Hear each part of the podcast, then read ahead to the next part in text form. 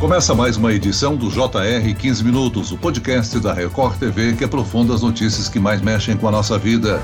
Os olhos de todo o Brasil estiveram voltados nesses últimos dois dias ao leilão do 5G, a entrada da nova tecnologia de telefonia móvel, que deve ser até 100 vezes mais rápida que a atual no Brasil, a 4G. Mas como funciona o 5G? Como ele pode afetar a nossa economia? Além das tradicionais empresas, teremos novas telefônicas oferecendo serviços serviços 5G no Brasil? Será que o Brasil está preparado para receber esse novo avanço tecnológico com uma população que ainda sofre com acesso mais básico à internet? Eu converso agora com o ex-ministro das Comunicações e ex-presidente da Anatel, o engenheiro Juarez Quadros. Seja muito bem-vindo, Juarez. Pois não, para mim é uma satisfação poder participar dessa etapa de jornalismo junto com vocês. E quem nos acompanha nessa entrevista é o repórter da Record TV, que está em Brasília acompanhando tudo do leilão, Yuri Ascar. Yuri, como é que foi o leilão? Olá, Celso. Olá, Juarez. No primeiro lote do leilão do 5G, a vencedora foi a Winit 2 Telecom, ligada ao Fundo Pátria.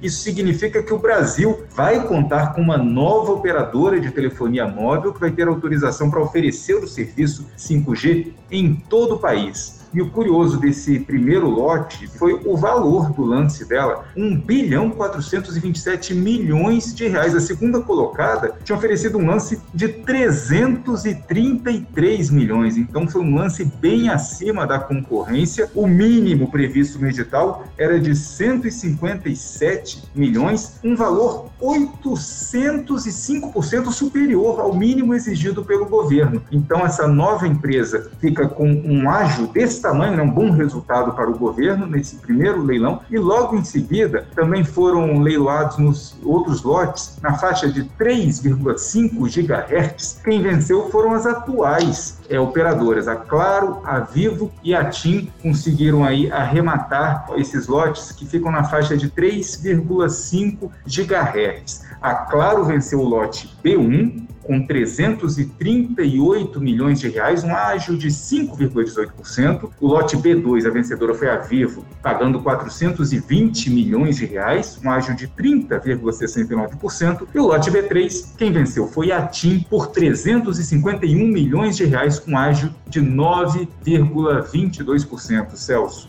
Ou seja, um leilão disputado, né? Agora, Yuri, o 5G é tão rápido assim?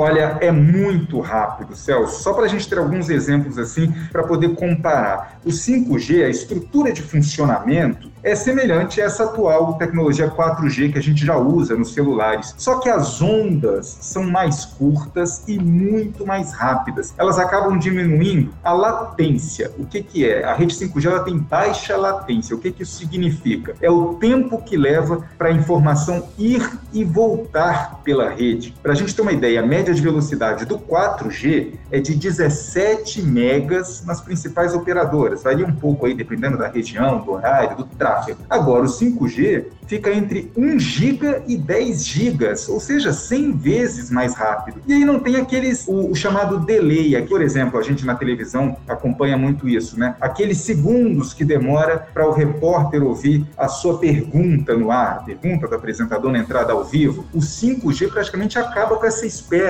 essa latência da internet. Juarez, para você, o 5G de fato representa uma revolução na comunicação móvel como nós brasileiros conhecemos hoje? Nós não conhecemos ainda o 5G, né? O que nós conhecemos é até o 4G, que já foi uma grande evolução o 4G, mas o 5G realmente ele muda todo o conceito, ou seja, vai ser uma rede de outras redes. Como o Yuri estava comentando há pouco, ele tem velocidades fantásticas, latência baixíssimas, e ele não tocou também que é a questão da densidade, ou seja, você vai poder cobrir as áreas geográficas com uma quantidade, um volume de dados transmitidos em que os famosos downloads aí dos aplicativos, dos programas que nós baixamos, principalmente no vídeo, aquilo que demorava um minuto vão demorar a questão de segundos. E Juarez, a gente queria entender também por que, que essa faixa aí dos 3,5 GHz, que acabou arrebatada em conjunto pela Claro, pela TIM e pela Vivo, ela é considerada a principal. O que, que acontece nessa faixa?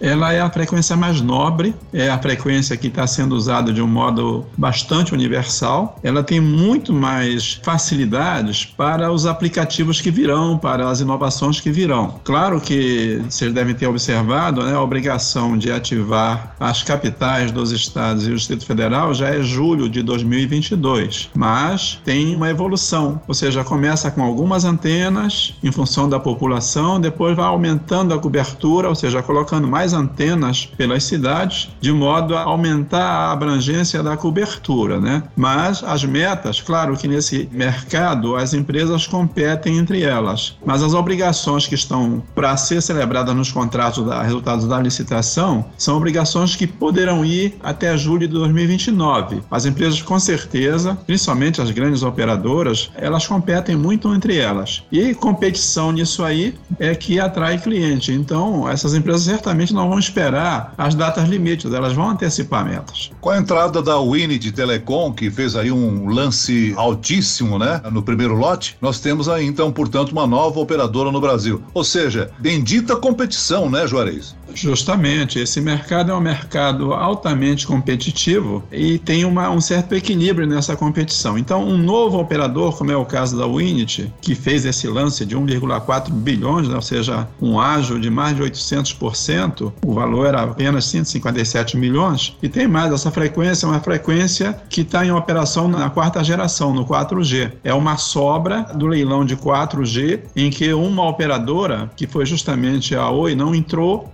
sobra de frequência ficou disponível e agora saiu da prateleira da Anatel. Ou seja, a Winit vai ter uma frequência excelente, porque as frequências mais baixas, que é o caso de 700 MHz, a sua rede a ser instalada requer menos antenas, ou seja, ela tem uma cobertura geográfica que é muito maior do que as frequências médias ou altas, né? Então, com isso, a Winit vai ter, dada a vontade que ela entrou no leilão, ela certamente tem uma capacidade de fazer um um investimento para colocar uma rede, é uma licença nacional, ou seja, há uma quarta operadora nacional do mercado para operar a frequência de 700 MHz. Ou seja, para as operadoras não basta apenas vencer o leilão, né, Yuri? Instalações físicas precisam mudar. Precisam sim. O Juarez já citando esse caso das antenas, quem vai levar todas as frequências de 5G, quem está ganhando o leilão, tem como um compromisso instalar as antenas e também uma rede de fibra ótica fluvial na Amazônia, vai atravessar o cabo por baixo lá dos rios da Amazônia. E além disso também vão ter que instalar, se a gente pensar nas antenas que a gente tem hoje nas cidades no 4G, o número de antena para o 5G é muito maior para garantir esse funcionamento da rede. O Juarez chegou a falar rapidamente sobre isso, mas a gente queria entender melhor. É muito complexa essa operação de instalar essa quantidade de antenas muito mais numerosas do que a gente tem hoje? Como fica a situação? Quanto maior a frequência, que é o caso do 3,5 GHz, diferentemente dos 700 MHz, ele, ele dá uma cobertura geográfica menor. Então, com isso, o que acontece? Eu costumo dizer, e muitos de nós que trabalhamos no setor dizemos, que em termos assim mais fácil para as pessoas entenderem, é que praticamente nas avenidas, cada poste de energia elétrica será uma infraestrutura para uma antena de 5G. Isso em 3,5, né? Porque na frequência de 700 não, ela, ela requer menos antenas. Você tocou a questão das obrigações também, Yuri. É importante dizer que está garantido, ou seja, vendeu a frequência de 700, então a questão da cobertura nas rodovias federais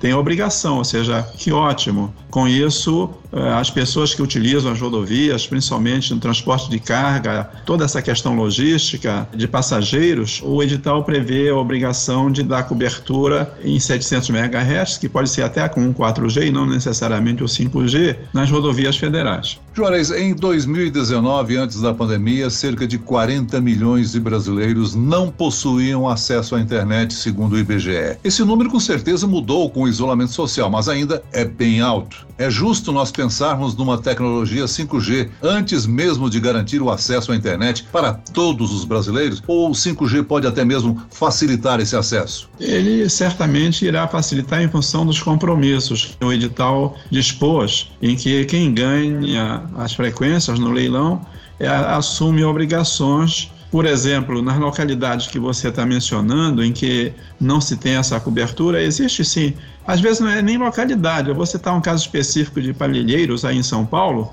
que é dentro da, da, da, área urbana da capital, mas há muita reclamação e, na verdade, procede, porque a cobertura de telefonia celular, que hoje é a, o suporte, principalmente para o acesso à internet, usando as redes móveis, em Palheiros, por exemplo, as pessoas não têm essa garantia de ter uma boa cobertura. Isso para dar um exemplo. Se você for pelo Brasil afora, somente a região norte, né? Nós estamos falando falando aqui das questões regionais. Não sei se vocês observaram, mas no lote nacional, para uma quarta operadora, a licitação ficou deserta, não se apresentou nenhum interessado. Então, tipo lá no 4G, quando sobrou uma faixa de 700 MHz, que agora foi licitada e vendida, no 5G, na faixa de 3,5, um lote nacional, que era o quarto lote, não foi possível vender. Como é que vai ser suprida essa lacuna? Bom, era uma oportunidade para algum provedor regional, tipo a, como no Nordeste aconteceu, no Sul, no Centro-Oeste, em que uma operadora nova também, que essa operadora era considerada uma operadora regional, ela vai continuar regional, mas agora ela entra podendo explorar não somente o acesso com banda larga fixa, com é, o lance que ela deu, e deu também bons lances com bons ágios, que é a BrisaNet, ela vai ser a operadora onde ela já atua hoje, que é no Nordeste e pulou para a região Centro-Oeste, fazendo também uma proposta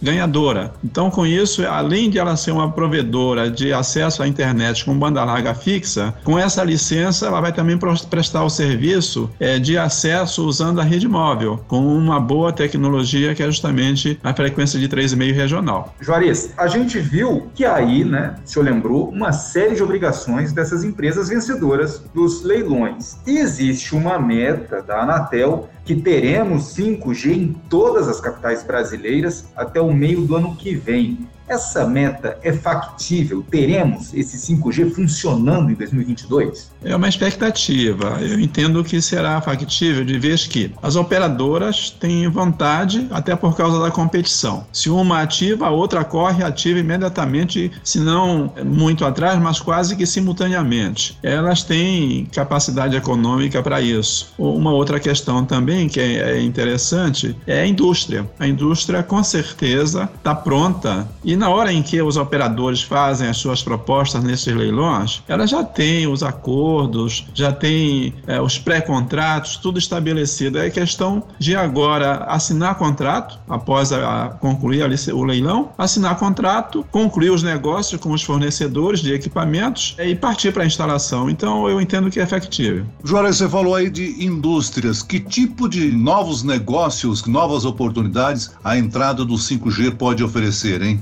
Ah, essa gama de oportunidades ela é fabulosa. Até porque tem muita ainda inovação a, a ser desenvolvida. Ou seja, em função é, justamente do, do 5G instalado no Brasil já então em 2022, principalmente para desenvolvimento de, de softwares aplicados para o agronegócio, para a mineração, na saúde, na educação. Então, a, a, o, o espaço permitido, e principalmente com essa condição que esse edital inovou, que foi fugir daquele viés arrecadatório.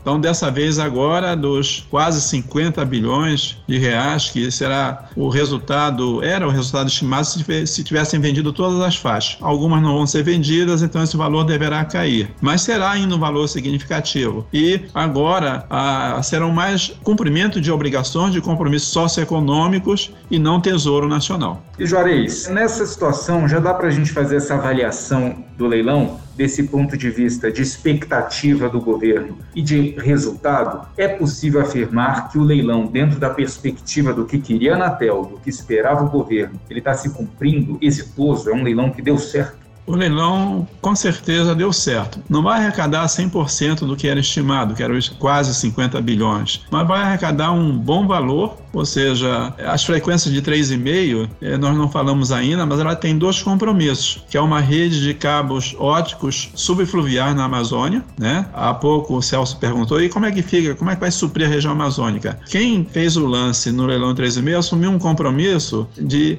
colocar recursos nessa rede de fibra ótica com cabos nos leitos dos rios e essa infraestrutura é, amazônica, vamos chamar assim, com fibras óticas, é, vão ser então instalados esses cabos e tal, e o recurso virá dos operadores que ganharam as licenças em 3,5. Daí que eu digo, esses compromissos socioeconômicos, o edital foi muito bem elaborado, então agora o Brasil terá essa oportunidade, principalmente nessa rede, para poder conectar melhor a Amazônia. Né? É bom esclarecer ao nosso ouvinte que nós teremos a partir do ano que vem a 5G, né, com maior velocidade, mas o 4G e o 3G estarão ainda em operação, né, Juarez? Ah, o 4G vai permanecer por um bom tempo. Muito bem, nós chegamos ao fim desta edição do 15 Minutos. Eu agradeço a participação do ex-ministro das Comunicações e ex-presidente da Anatel, Juarez Quadros. Obrigado, Juarez. Muito obrigado. E agradeço a presença do repórter da Record TV em Brasília, Yuri Ascar. Yuri. Obrigado, Celso. Obrigado, Juarez. Esse podcast contou com a produção de Homero Augusto e dos estagiários David Bezerra e Larissa Silva. Sonoplastia de Pedro Angeli. Coordenação de conteúdo, Camila Moraes. Direção de conteúdo, Tiago Contreira. Vice-presidente de jornalismo, Antônio Guerreiro. E eu, Celso Freitas, te aguardo no próximo episódio. Até amanhã.